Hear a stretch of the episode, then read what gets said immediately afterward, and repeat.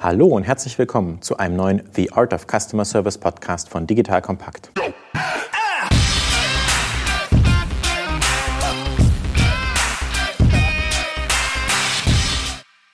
Mein Name ist Erik Pfannmüller, ehemaliger Kanu-Weltmeister, dreifacher Familienvater und Gründer von Solvemate. Wir bei Solvemate sind eine KI-basierte Plattform für eine verbesserte Service Experience. Unsere Chatbots ermöglichen es, dass Endkunden ihre Serviceanfragen im Handumdrehen und ohne menschliche Supportagenten lösen können. Wir sind ja bei The Art of Customer Service ein neues Format, heute in Episode 2. Deswegen nochmal der Hintergrund, was machen wir hier eigentlich? Bei The Art of Customer Service spreche ich mit Experten darüber, was guten Kundenservice eigentlich ausmacht, welche Tools und Praktiken relevant sind, welche neuen Technologien sich im Kundenservice-Bereich entwickeln und ganz viele andere spannende, innovative Themen rund um das Thema Customer Service und Service Experience. Heute geht es bei The Art of Customer Service um das Thema Kundenservice-Kennzahlen, Kundenservice-KPIs, die Magie hinter den Zahlen und was man eigentlich wissen muss, was man messen muss, um guten Kundenservice zu machen. Dazu habe ich einen Experten bei mir. Mir gegenüber sitzt Björn Bauer, Manager Solutions Consulting von Zendesk. Und das ist vielleicht ein guter Intro. Was ist eigentlich ein Manager Solutions Consultant? Was machst du bei Zendesk? Ja, hallo Erik, danke für die Intro. Ich habe gerade überlegt, ob dreifacher Kanu-Weltmeister, da ist eine Menge ja, sozusagen Ausdauervermögen, Kraft und Beständigkeit vonnöten, um das zu erreichen. Ich glaube, es ist gar nicht so unterschiedlich zu dem, was Kundenservice ausmacht. Das ist ein guter Einstieg, Björn. Da komme ich gleich drauf zurück, was guten Kundenservice ausmacht und wie man den eigentlich erreicht und warum das lange Atem braucht. Also Respekt erstmal für die Leistung, auch SolveMed aufgebaut zu haben. Mein Name ist Björn Bauer. Ich bin ja seit sechs Jahren mittlerweile bei Zendesk beschäftigt, war zwölf Jahre vorher in einem Kundenservice-Team bei Core Media, habe davon auch viele Jahre ein globales Kundenservice-Team geleitet. Das heißt tatsächlich ja Kundenservice erlebt, wie er tagtäglich geleistet werden muss. Ich habe also einen echten Experten mir gegenüber sitzen. Nicht jemand, der sozusagen jetzt mal so in den CRM-Ticketing-System eingestiegen ist, sondern jemand, der das auch von der Pike aufgelernt hat. Finde ich gut. Ja, genau. Ich wurde da reingestoßen, habe es gelernt und mittlerweile, glaube ich, kann ich von mir sagen, dass ich so ein bisschen was von der Welt des Kundenservices gesehen habe. Sehr gut. Sozusagen Zendesk, für die Hörer, die es nicht kennen, also für mich ist Zendesk ein Begriff, eigentlich sehr bekannte Marke. Was bist du, was macht eure Firma in einem Satz? Wann immer Unternehmen wichtig oder viel Wert darauf legen, dass die Kundenerfahrung wirklich reibungslos funktioniert, beziehungsweise reibungslos dann irgendwann in der Zukunft funktionieren soll, kann Zendesk helfen, mit der Software, die wir anbieten, genau diese, dieses Kundenerlebnis zu gestalten, proaktiv zu gestalten, ganz wichtig. Und nicht nur in so eine Art Reaktionsmodus zu verfallen. Also wenn wir von Service sprechen, dann ist das heute oftmals so der Gedanke, da sitzt jemand, der wartet darauf, Probleme zu behandeln. Aber dass ich das ganze Thema eben auch proaktiv angehen kann, ist eben die andere Seite der Medaille, die viele außer Acht lassen. Und Zendesk kann eben genau an der Stelle helfen. Für mich seid ihr ein System, wo der Agent arbeitet. Das heißt, wenn ich eine Anfrage im Kunden Kundenservice habt, seid ihr ein Ticketing-System. Der Agent arbeitet darin, beantwortet die Anfragen. Und deswegen seid ihr auch ein guter Partner für diese, oder bist du heute ein guter Partner für diese Sendung. Denn alles, was im Kundenservice passiert, sollte ja über ein System laufen. Und dieses System stellt wiederum Zahlen zur Verfügung. Und ich glaube auch, also ich weiß, dass es in Sendes auch ein Dashboard dazu gibt. Und deswegen bist du heute als Experte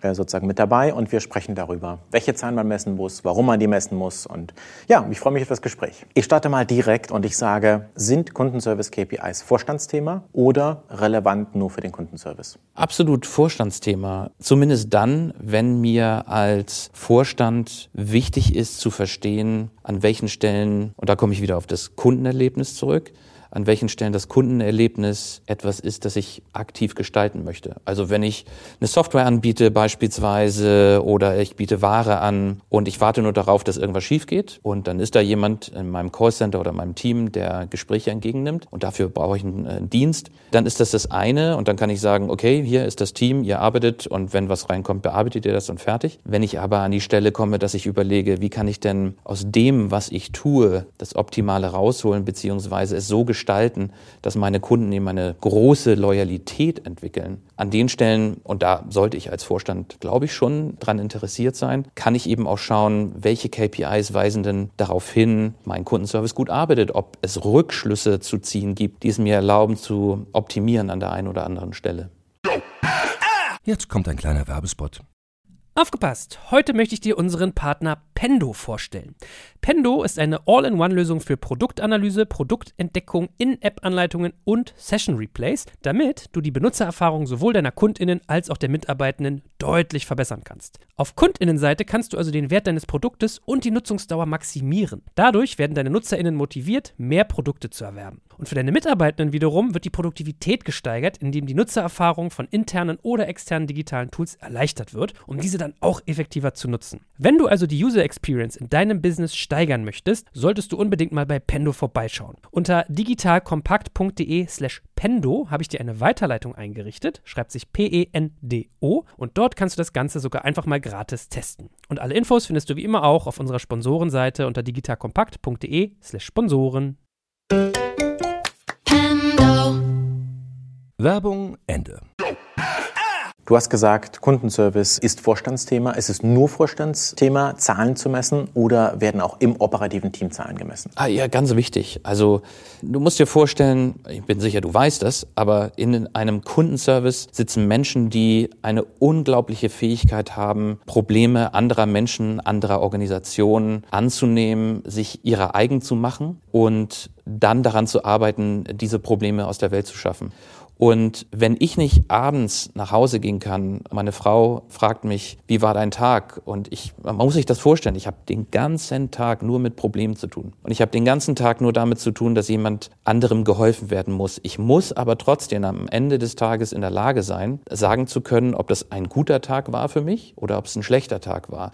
Da kommen wir wieder auf diese Vorstandsthemen zurück. Ein guter Tag aus Vorstandssicht. Ich habe dazu beigetragen, dass wir unsere Services, unsere Waren besser verkaufen können. Operativ, wie war unsere Reaktionszeit zum Beispiel? Wie lange dauert durchschnittlich eine Interaktion mit dem Kunden? All das sind Dinge, die ich im Auge behalten muss, damit ich mich verbessern kann. Es gibt diesen wunderschönen Spruch, was ich nicht messen kann, kann ich nicht verbessern. Mhm. Und das gilt umso mehr auch für das Operative. Also wann ist ein Kundenservice-Team wirklich gut? Wann ist es eine geölte Maschine? Wann kann ich mich darauf verlassen? Das können wir ja schon mal festhalten, sozusagen. Was man nicht messen kann, kann man auch nicht optimieren. Und gerade heutzutage in unserer Welt, wo die Wechselkosten zu anderen Anbietern nicht unbedingt so groß sind, gerade da ist es wichtig, dass Kunden eine Beziehung zur Marke aufbauen. Und ich stelle mir vor, im E-Commerce oder in anderen ja, digitalen Produkten kaufe ich was und ich könnte es auch beim Wettbewerber kaufen, aber die Interaktion mit der Marke ist ja das, was zum Schluss hängen bleibt. Und ich höre laut und deutlich von dir sozusagen, dass Kundenservice-Interaktion wichtig ist und vor allem auch deswegen im Vorstand äh, sozusagen auf Management-Ebene analysiert werden sollte. Es gibt aber auch eine operative Ebene. Haben wir schon das erste gelernt? Zwei verschiedene Sichtweisen. Einmal sozusagen von dir aus dem Team heraus. Hat der Agent einen guten Tag? Hatte das Team einen guten Tag? Gab es vielleicht Probleme in einem Land oder mit nur einer Produktlinie? Aber auch sozusagen Exakt. diese Vogelperspektive von oben wo man sich einfach vielleicht nicht auf dem täglichen Intervall, aber updaten lassen sollte, was eigentlich gemessen werden will. Ich würde gern die Sachen zweiteilen und mal so versuchen, einerseits, ich bin Vorstand einer Firma oder Geschäftsführer und was würde ich gern wissen wollen über meinen Service, was auch so ein bisschen gleichzusetzen ist mit dem, ja, mit dem Teamlead oder dem Leiterkundenservice, dem Head of Customer Service, je nachdem, wie das organisiert ist, also die Management-Ebene des Teamleads oder vom C-Level und die operative Ebene, das heißt, was schaut man sich so auf dem Schlachtfeld jeden Tag an, jede Woche. Lass uns das mal trennen und versuchen, mhm. ja, zu beschreiben, was man messen sollte. Fangen wir mit der Vogelperspektive an. Was sind so die drei bis fünf wichtigen Zahlen, die im Kundenservice gemessen werden sollten, deiner Meinung nach? Also aus Vorstandsebene oder Vorstandssicht ganz klar, dass ich erstmal zuallererst wissen sollte, wie zufrieden sind eigentlich die Kunden mit mhm. mir. Und da gibt es verschiedene Messmethoden, es gibt verschiedene Kennzahlen, die man nehmen kann. Da ist zum Beispiel die Kundenzufriedenheit, die klassische Maßeinheit dafür, wie zufrieden denn mein Kunde ist. Wir bei Zendesk messen traditionellerweise ganz schnell, unkompliziert, wie zufrieden ist denn der Kunde mit der Interaktion gewesen. Mhm. Das heißt, Daumen hoch, Daumen runter, ob ich jetzt Pfeil hoch, Pfeil runter mache oder Ja oder Nein frage, sind sie zufrieden mit der Interaktion, bleibt dem Kunden überlassen. Aber auf einer Ja-Nein-Skala oder auf einer Skala von ein bis fünf Sternen? Genau, da wollte ich gerade zu kommen. Okay. Es gibt auch die Methode, da mehrere Sterne zu messen oder eine Skala vorzuschlagen. Wir sagen bewusst, dass es einfach sein soll und dass ich das Geschenk, das mir der Kunde eine Rückmeldung gibt, nutzen sollte oder die Bereitwilligkeit des Kunden nutzen sollte, indem ich sie einfach mache. A oder B, bist du zufrieden, ja oder nein, ist sehr einfach zu beantworten. Ich glaube, die Rückläuferquoten, die wir durch diese einfache Art und Weise zu fragen, für sich sprechen. Normalerweise hat man dort Rückläuferquoten in so klassischen Kundenrückfragen von zwei bis fünf, maximal zehn Prozent. Ich habe tatsächlich durch die Bank weg Zahlen von 30 bis zu 48 Prozent gesehen. Mhm. Das heißt, fast jeder zweite Kunde in dem maximalen Fall gibt mir Feedback, wie denn die Interaktion gelaufen ist. Das ist ein Geschenk. Nach der Interaktion mit dem Kundenservice fragst du, wie hat Ihnen das gefallen? Genau. Als Follow-up-E-Mail oder auch sozusagen, je nachdem, wie der Kanal war. Und dann sagst du Daumen hoch, Daumen runter. Genau. Okay. Das kann ich in einer anderen Variation auch mit Sternen tun. Es gibt mhm. auch Kunden von uns, die das mit Sternen genauso benutzen. Denen ist es lieber, dass sie Mittelwerte haben.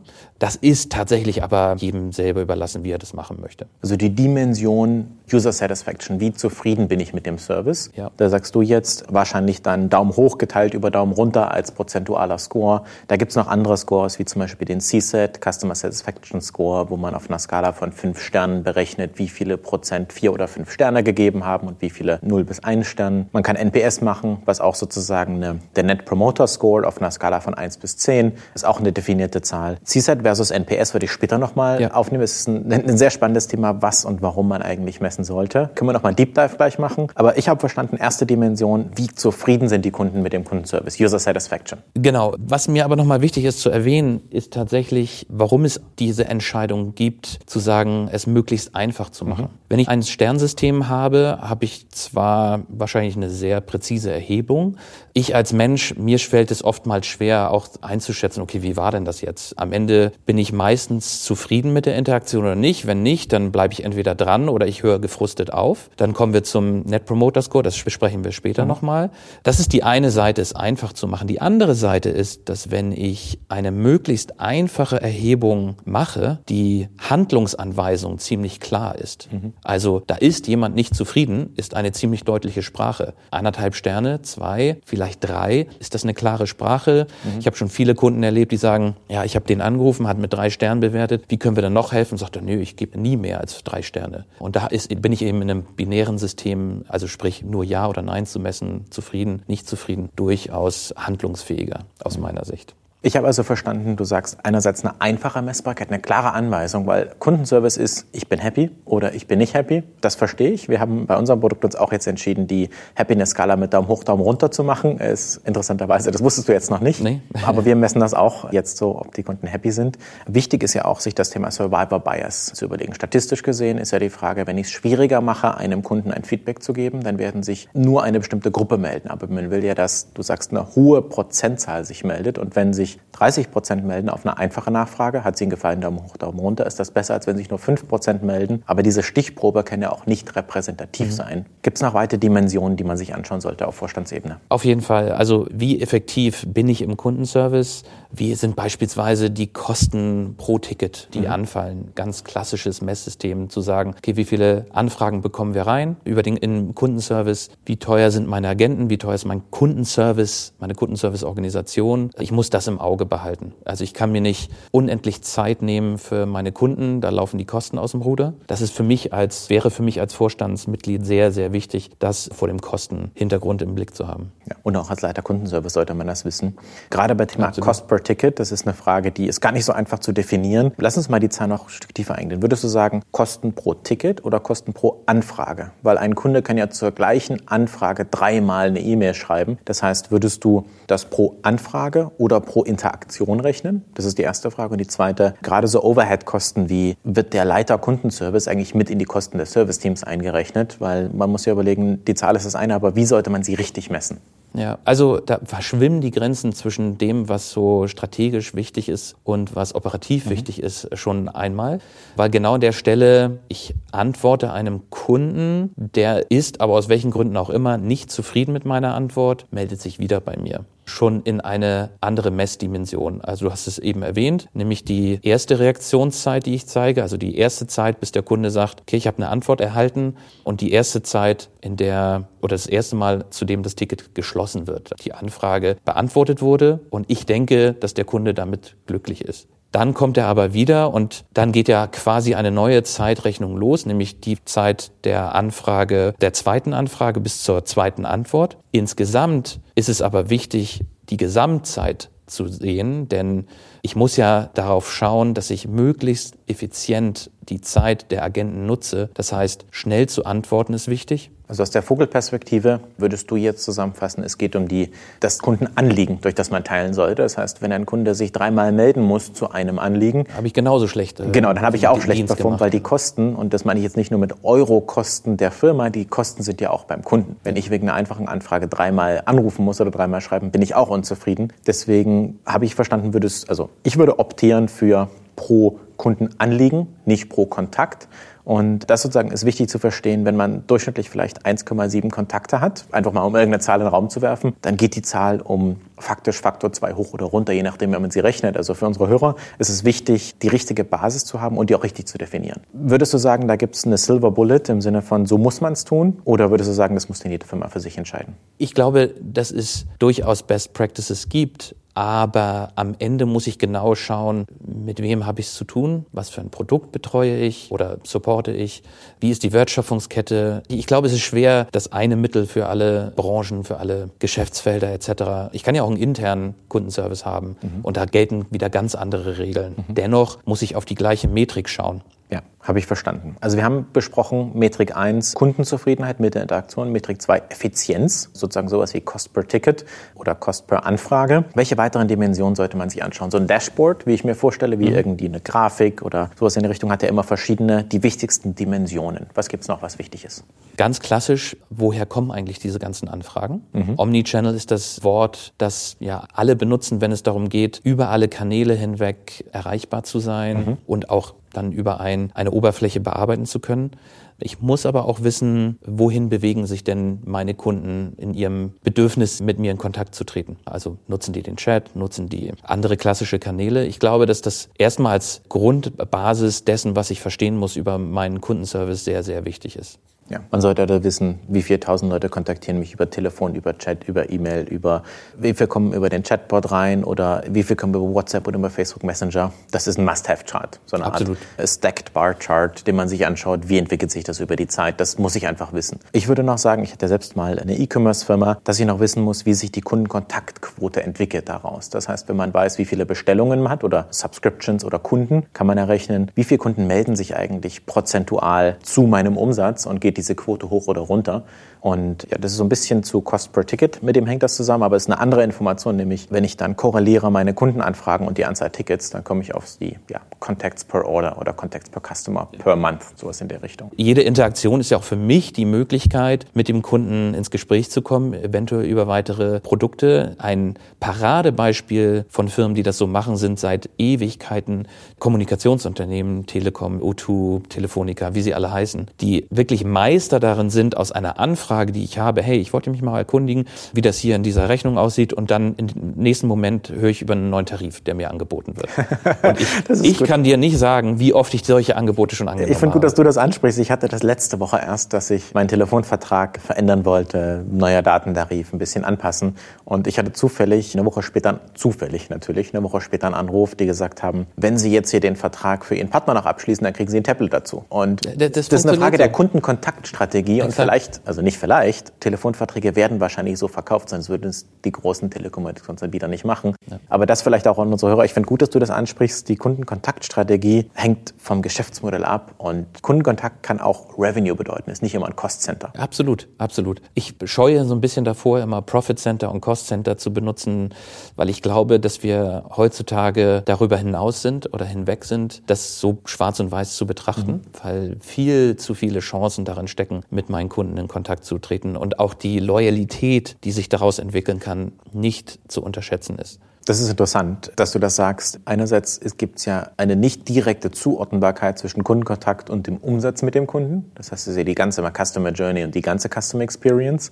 Aber wenn wir sagen Cost per Ticket, dann müsste man logisch auch sagen den Revenue per Ticket. Das heißt, wenn man sozusagen Upselling aus einem Kundenkontakt heraus innerhalb vielleicht eines Zeitraums von 30, 60, 90 Tagen wiederum Definitionsfrage der Firma hat. Kundenservice kann auch Revenue Generator sein, nicht nur Kostentreiber. Absolut. Verstanden. Wir haben jetzt also zusammen zusammengefasst das Thema User Satisfaction, wir haben über das Thema Effizienz, Kosten oder auch Revenue per Ticket gesprochen, genereller Service Need, das heißt, wo kommen meine Kontakte eigentlich her? Glaubst du, das reicht schon für den Vorstand oder brauchen wir noch mehr? Na, es reicht dann, wenn ich, ah, sagen wir mal, nicht weiter eingreifen will und einen groben Überblick haben möchte. Natürlich kann ich noch weiter einsteigen und ich weiß zum Beispiel, dass es für Apple ganz wichtig ist, diesen Net Promoter Score wirklich sehr hoch zu halten. Sie haben ja auch, wenn nicht den besten, einen der besten überhaupt global. Und ich kann mir schon vorstellen, dass dort der Vorstand sehr darum bemüht ist, auch so einen Net Promoter Score sehr hoch zu halten, der letztendlich davon spricht, wie loyal sind dann meine Kunden überhaupt. Ja, dann steigen wir doch da direkt ein und sprechen dann gleich über operative Zahlen. Wir haben jetzt einmal so die Vogelperspektive, was sind so die wichtigsten Zahlen beleuchtet. Jetzt kurzer Deep Dive, CSAT, NPS, was ist eigentlich der Unterschied? Du hast gesagt noch, ihr messt es noch anders. Mhm. Sag mir doch mal, was ist der Net Promoter Score? Was ist ein typischer CSAT und wie berechnet ihr es? Was sind die Unterschiede? Und gibt es da eigentlich das Richtige oder was Falsches? Oder muss man sich für einen entscheiden? Nee, muss man überhaupt nicht. Ich glaube, dass sich das sehr, sehr gut ergänzt und man beides tun sollte. Vielleicht sogar auch eine dritte Sache, aber darauf gehe ich dann gleich noch ein. Meine Empfehlung ist, die Kundenzufriedenheit nach jeder Kundeninteraktion zu messen, nämlich über diesen CSAT, wie er klassischerweise genannt wird, diese CSAT-Befragung. Was heißt CSAT übersetzt? Customer Satisfaction. Ja, okay. Ist sozusagen die Abkürzung ja. dafür. Kundenzufriedenheit messe ich nach jeder Interaktion, nach jeder abgeschlossenen Interaktion mit dem Kunden. Das heißt, wie du gesagt hast, 0 bis 5 Sterne oder 1 bis 5 Sterne, Daumen hoch, Daumen runter, in welcher Form auch immer. Wichtig ist, dass es einfach ist und dass ich viele Zahlen bekomme, zurückbekomme, mhm. so dass ich ein gutes Gefühl dafür habe, wie ich mich denn mache mit meinem Kundenservice hilft mir nicht, wenn einer von 100 Kunden da antwortet. Ja, das ist auch eine ganz klar actionable Advice, den ich jetzt davon raushöre. Mach's einfach, den Kunden das zu messen und hab eine hohe Rückläuferquote. Ja, also kurzes Beispiel. Ich wurde neulich gefragt von einer Firma, wie denn zufrieden ich mit der Interaktion bin und ich bekam ungelogen fünf Seiten, mindestens drei Fragen, die ich zu beantworten hatte. Ich bin aus der Branche und ich bin immer sehr, sehr geneigt, den Leuten, die dort arbeiten, zu helfen, weil ich irgendwie eine Verbundenheit natürlich spüre. Ich komme ja oder bin ja in der Branche zu Hause und nehme mir dann auch oftmals Zeit. Aber daraus wird deutlich, dass je komplizierter ich es mache und je aufwendiger, desto größer ist das Geschenk, das man erwartet von dem Kunden, nämlich die Zeit, die kostbare mhm. Zeit. Wenn ich es einfach mache und schicke eine E-Mail, ich muss nur auf einen Link klicken, um zu sagen, ich bin zufrieden oder nicht zufrieden. Oder direkt aus der E-Mail heraus auf den Knopf. Wunderbar. Das, die mag ich immer, genau. diese E-Mails, wo man klickt und direkt mit diesem einen Klick ist schon beantwortet genau. ist. So läuft das eben auch. Habt ihr das auch äh, in so unserer Software? Äh, ja, genau so läuft es. Und die hohen Rückläuferquoten kommen ja nicht von ungefähr, nämlich genau aus dieser Einfachheit mhm. heraus.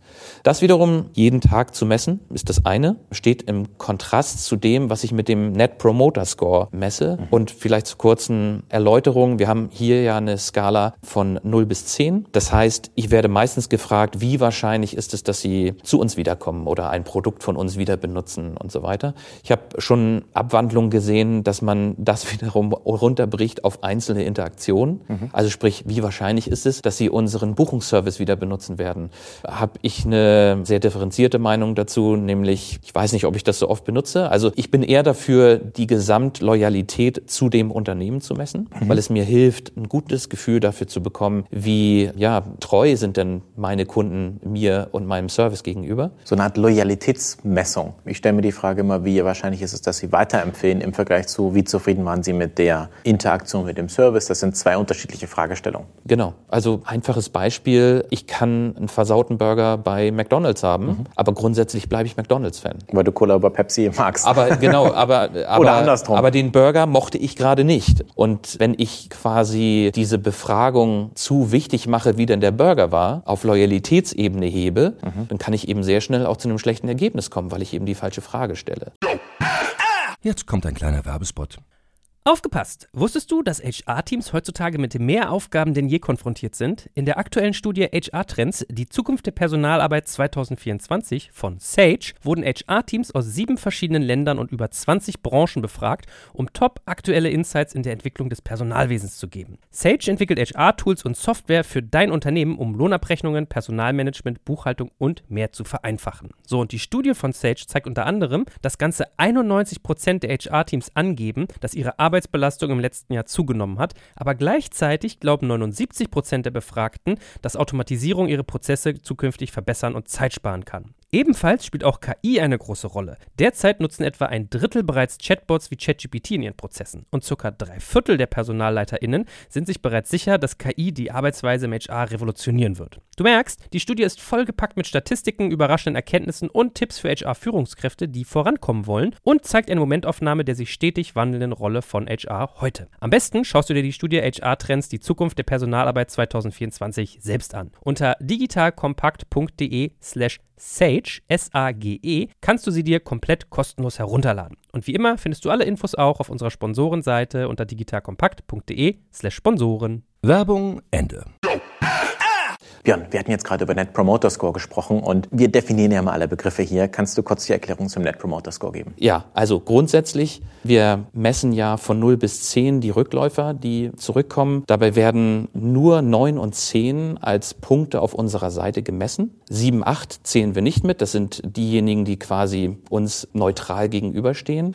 Und 0 bis 6 ziehen wir von der Zahl der 9 und 10 wieder ab, sodass wir am Ende eine Zahl erhalten über alle Antworten hinweg die dann unseren Net Promoter Score darstellen. Net Promoter Score sagt ja auch der Name, die Netto-Promotoren. Das heißt, die positiven 9 bis 10 minus die 0 bis 6, die die negativen waren. Exakt. Ist auch interessant, wenn ich das vergleiche mit, du hast vorher gesagt, Daumen hoch, Daumen runter ist super actionable. Im Sinne von, hat mir gefallen, hat mir nicht gefallen, dass ich heute den Anruf bei dem Agenten hatte. Im Vergleich zu, wie sollte ich eine 5 oder eine 4 oder eine 3 interpretieren. Das kann man nur aggregiert sehen, wenn 10.000 Leute sozusagen oder bei Apple im Vorstand Millionen Leute den Net Promoter Score ausfüllen. Und wenn der von 80 auf 70 geht, dann sehe ich, dass man der, der Markt Irgendwas nicht so besonders da nicht. ist also auch eher eine strategische Zahl als eine operative. Ja. Verstanden. Das ist, glaube ich, ein Thema, das beschäftigt viele. Deswegen wollten wir noch mal einen kurzen Deep Dive machen, was es operative Zahlen und auch strategische Zahlen gibt. Das haben wir ganz am Anfang schon gesagt. Wir haben jetzt sehr über diese Vogelperspektive gesprochen. Ich versetze mich jetzt mal in die Lage, ich bin, ich bin einerseits Agent oder ich bin sozusagen wirklich als Head of Customer Service für das Team verantwortlich. Das sind nochmal aus der operativen Sicht mehr so zwei Sichtweisen. Was sollte sich der Head of Customer Service, wenn wir uns von oben nach unten, so von Vorstandsebene ganz Strategie zu sozusagen Teamlead-Ebene runterschauen, was sollte der sich auf operativer Seite anschauen und dann vielleicht zum Schluss nochmal, was sollte ich als Agent mir eigentlich jeden Tag anschauen, wenn ich mir Zahlen anschaue und du hast gesagt, nach Hause gehe und meiner Frau sage, wie war heute mein Tag, wie vielen Menschen habe ich vielleicht sogar geholfen. Lass uns mit der Ebene sozusagen Head of Customer Service starten. Was sind so operative Team-KPIs? Also natürlich quasi dieselben, die auch der Vorstand sich anguckt, nur heruntergebrochen auf Gruppen oder Individuen, sofern das erlaubt ist. Das ist ja durchaus ein Thema, über das man auch nochmal sprechen kann, nämlich inwiefern solche Erhebungen betriebsratsrelevant sind etc. Also da messen, wo ich es darf oder auf die Gruppe herunterbrechen, die ich messen darf. Ganz interessant finde ich Zufriedenheit in Verbindung mit Themen zu bringen. Also in dem Moment, wo ich in der Lage bin zu sagen, ich, äh, wie zufrieden sind die Kunden mit einer bestimmten Gruppe zu einem bestimmten Thema, ist sehr interessant, weil ich dort abgeleitet direkt sagen kann, folgende Gruppe von Individuen braucht ein bestimmtes Training, ist produktmäßig noch nicht voll auf der Höhe. Und dann natürlich ganz konkrete und fundamentale Zahlen, wie lange brauchen eigentlich meine Agenten, um bestimmte Anfragen zu beantworten. Ja, klassischerweise, es kommt Mit Agent rein. meinst du die, die First Response Time? Das heißt, von Anfrage kommt rein, bis ich habe die Antwort, im Sinne von, ich schreibe eine E-Mail, wann kriege ich die Antwort geschickt, die erste Antwort? Oder meinst du mit Handling Time, wie viel Zeit der Agent ja, pro Case braucht? Ja, und an der Stelle wird es sehr interessant. Nahezu alle Systeme bieten heutzutage eine Messung der Zeit von Eingang, lass uns mal bei einer E-Mail bleiben, der E-Mail bis zur Beantwortung der E-Mail. Da sorgt das System dafür, da werden Zeitstempel gesetzt etc. Das misst aber natürlich die Zeit hinweg über Tage oder Wochen, wenn ich langsamen Kunden Das sollte hoffen, hoffen, hoffentlich nicht Wochen sein. na, also auch Ja. das gibt es. Man mag sich wundern, aber es gibt Unternehmen, bei denen das so ist, aus verschiedenen Gründen. Aber ich muss eigentlich auch in der Lage sein zu messen, welche Zeit hat mein Agent, mein Kundenservice-Mitarbeiter eigentlich mit der Beantwortung selber verbracht. Also sprich, Messt ihr das E-Mail- bei Zendesk, wenn Ja, ja. sozusagen der Agent tippt an der E-Mail, wie lange der pro Case oder pro Antwort braucht oder pro Telefonat? Genau, also bei Telefonat ist klar, äh, solange das Telefongespräch da ist. Beim Chat ist das auch relativ einfach, weil ich eben sagen kann, in dem Moment, wo aktiv gechattet wird, messe ich diese Zeit. In einem Ticket muss ich eben den zusätzlichen Aufwand betreiben, zu sagen, ich möchte, und das ist eine Konfigurationssache in Zendesk, also das ist jetzt nicht verbunden mit Entwicklungsarbeit oder so, sondern ich möchte die Zeit messen, in der die E-Mail im Fokus des Agenten steht. Die unterscheidet sich mitunter maßgeblich von der Reaktionszeit. Also kannst kannst dir vorstellen, heute Morgen kommt was rein, ich beantworte es um 17.20 Uhr. Mhm. Das sind wirklich viele Stunden, die seitdem vergangen sind. Aber im Fokus stand es fünf Minuten. Ja. Und diese fünf Minuten, wenn ich diese messe, systematisch auf Mitarbeiter, auf Gruppen runtergebrochen, mhm. kann ich eben noch präziser sagen, bei welchem Wissen ist denn mein Agent besonders schnell, mhm. bei welchem ist er langsam, gibt es Experten für ein bestimmtes Thema. Da wird es dann wiederum interessant, wenn wir mal darüber sprechen, wie sich so Kundenservice-Teams entwickeln können oder wie man sie aufstellen kann thematisch wollte gerade sagen, das ist dann Customer Service Intelligence. Wenn ich, genau, wenn ich jetzt ein größeres Team habe und ich habe mal 50 oder 100 Agenten da sitzen, dann sollte der Mitarbeiter mit der meisten Expertise vielleicht auch die Tickets geroutet kriegen. Und ich weiß auch, dass Routing ein großes Thema ja. ist. Auch wir sozusagen übergeben, der Chatbot übergibt dann an den richtigen Agenten und für verschiedene Lösungen, so nennen wir das, will ich das vielleicht eine bestimmte Gruppe von Agenten geben, ein bestimmtes Team, um vorzuqualifizieren, damit die halt effizienter antworten können, weil sie das jeden Tag machen. Und das ist, wenn man ein großes Team steuert, ist es auch wichtig, wie man die Requests verteilt. Genau. Sehr interessant interessant, dass du sagst, da kann man, wir hatten ja, du hast gerade angesprochen, das Thema Betriebsrat, dann darf man das messen. Die eine Sache ist, ist es vielleicht sogar positiv für die Mitarbeiterzufriedenheit? Haben wir noch gar nicht drüber gesprochen. Also ja. der Agency-Set sozusagen. Wenn er die Anfragen kriegt, die er gut kann, die ihm vielleicht sogar Spaß machen, wenn der Mitarbeiter, der Agent sagen könnte, wie happy war ich denn heute am Ende meines Tages mit den Anfragen, die ich bekommen habe und das zu korrelieren mit welche Anfragen er eigentlich beantwortet hat. Das ist gut, dass du es ansprichst, weil auf Gruppenebene ist es für mich als Kundenserviceleiter sehr wichtig, wichtig, dafür zu sorgen, dass meine Leute immer glücklich sind mit dem, was sie tun. Mhm.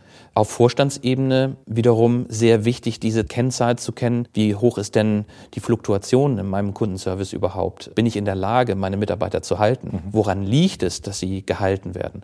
Und da haben wir eben auch viel Erfahrung gesammelt mit unseren Kunden zusammen, dass eben Arbeit, die sehr stupide ist, wo ich immer nur das Gleiche schreibe etc., dafür sorgt, dass eben die Fluktuation unter Kundenservice-Mitarbeitern sehr hoch ist. Wenn ich da wiederum ja, Varianz reinbringen kann, Wissen intelligent verteilen kann im Team, so dass ich eine gewisse Dynamik da auch drin habe, dann ist das wirklich sehr hilfreich. Für mich als Kundenserviceleiter wichtig, sowas messen zu können, damit ich eben Rückschlüsse führen kann, habe ich die falschen Leute am falschen Platz sitzen oder andersrum, muss ich eventuell Teams stärken, Positionen stärken, die mir helfen, mehr Dynamik in so eine mhm. Konstellation reinzubringen. Wie oft soll ich die Agentenzufriedenheit messen? Täglich, zweimal am Tag, einmal in der Woche? Was würdest du vorschlagen? Gute Frage. Auch da würde ich wiederum keine generelle Antwort geben. Denn nur um ein kurzes Beispiel zu nennen, ich habe, kann ein schnelllebiges Geschäft haben, wie zum Beispiel, wir waren dabei bei großen Telekommunikationsunternehmen, wo, wo wirklich sehr viel Dynamik im täglichen Geschäft drin steckt. Oder ich habe eben einen langlebigen, also ne, was ich damit meine ist, Anfragen kommen rein, ich beantworte sie, Geschäft erledigt. Und davon habe ich viele am Tag. Mhm. Und ich habe dann wiederum am Ende, am anderen Ende der Skala Unternehmen, die wirklich lange Zeit auch brauchen, qualitativ in solche Anfragen einzusteigen,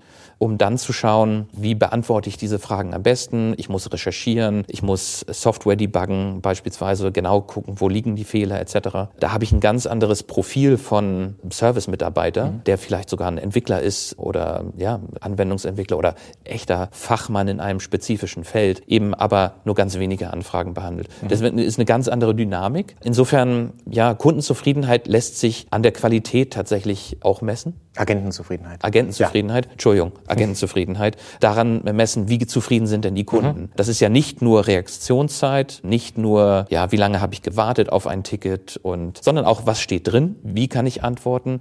Wir machen da eine ganz interessante Sache bei Zendesk, indem wir eine Vorhersage treffen, wie zufrieden ein Kunde sein wird. Mhm. Und das wiederum lässt sich rückführen auch auf Agentenebene. Also ich kann quasi die Vorhersage, wie zufrieden ein Kunde sein wird, mhm. eben auch runterbrechen auf Agenten. Wie zufrieden oder wie wahrscheinlich ist es, dass Kunden zufrieden aus einer Interaktion herausgehen für einen bestimmten Agenten oder für eine bestimmte Agentengruppe? das, das, ist ja mathematisch mache. total spannend. Das heißt, die Agentenzufriedenheit, ich meine, das ist jetzt auch irgendwie logisch, führt zur Kundenzufriedenheit. Und natürlich ist es wichtig, wie du gerade schon gesagt hast, dass die Agenten happy sind und dass man das Team sozusagen positiv führt. Im Randnotiz, wir planen bei The Art of Customer Service eine Folge zum Thema, wie führt man ein Team gut, was und Best Practices. Das heißt, das Thema Agenten im Mittelpunkt, der Mensch dahinter, kommt in einer der zukünftigen Folgen noch. Ganz wichtig, ganz wichtiges Thema, einschalten und zuhören. Sehr gut. Okay, wir haben jetzt sozusagen auf operativer Ebene gesagt, du sagst, nimm die strategischen Zahlen und brich sie runter. Woher kommen die Zahlen auf Gruppenebene, sogar auf individueller Ebene? Wir sind dann sozusagen nochmal zum Thema Agentenzufriedenheit gekommen.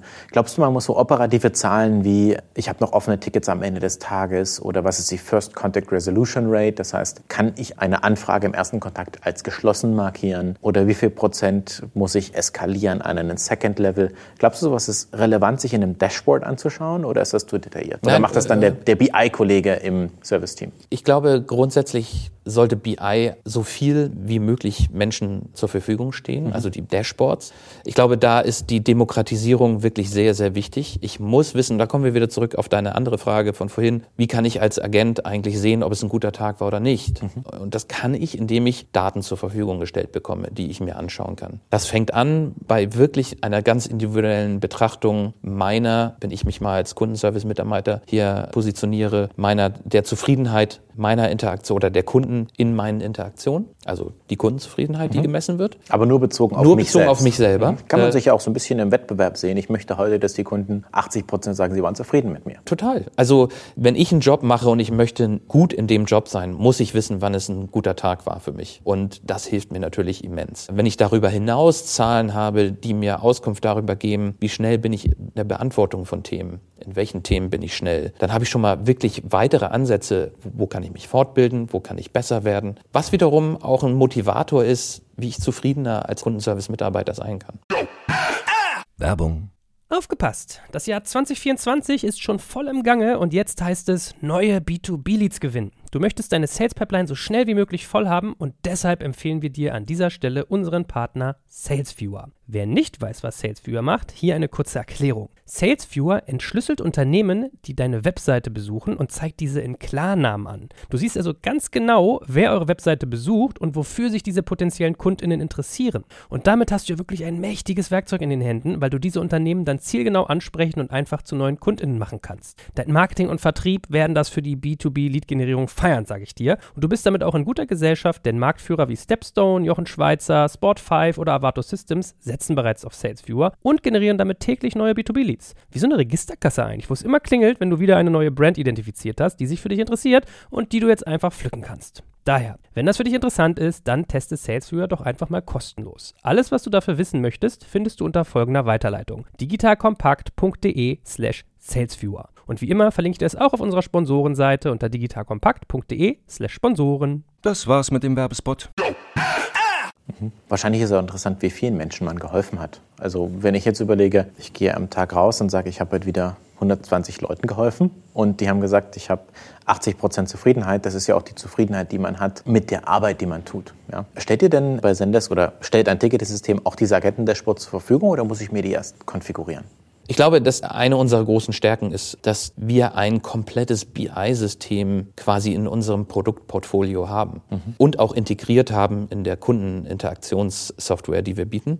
Das heißt, du bist erstmal versorgt mit einem Satz aus Dashboards, die, ich glaube, über 150 einzelne Reports enthalten. Also das ist ja schon mal eine Zahl, die ziemlich hoch ist. Das heißt, ich bin schon von Haus aus, ohne dass ich überhaupt irgendwas aktiv konfigurieren muss, in der Lage, ganz viele Zahlen vom System geliefert zu bekommen. Und darüber hinaus habe ich eben die Möglichkeit, mir eine unbegrenzte Anzahl von ja, Reports auch selber bauen zu können, die ganz individuell dann auch gestaltet werden können.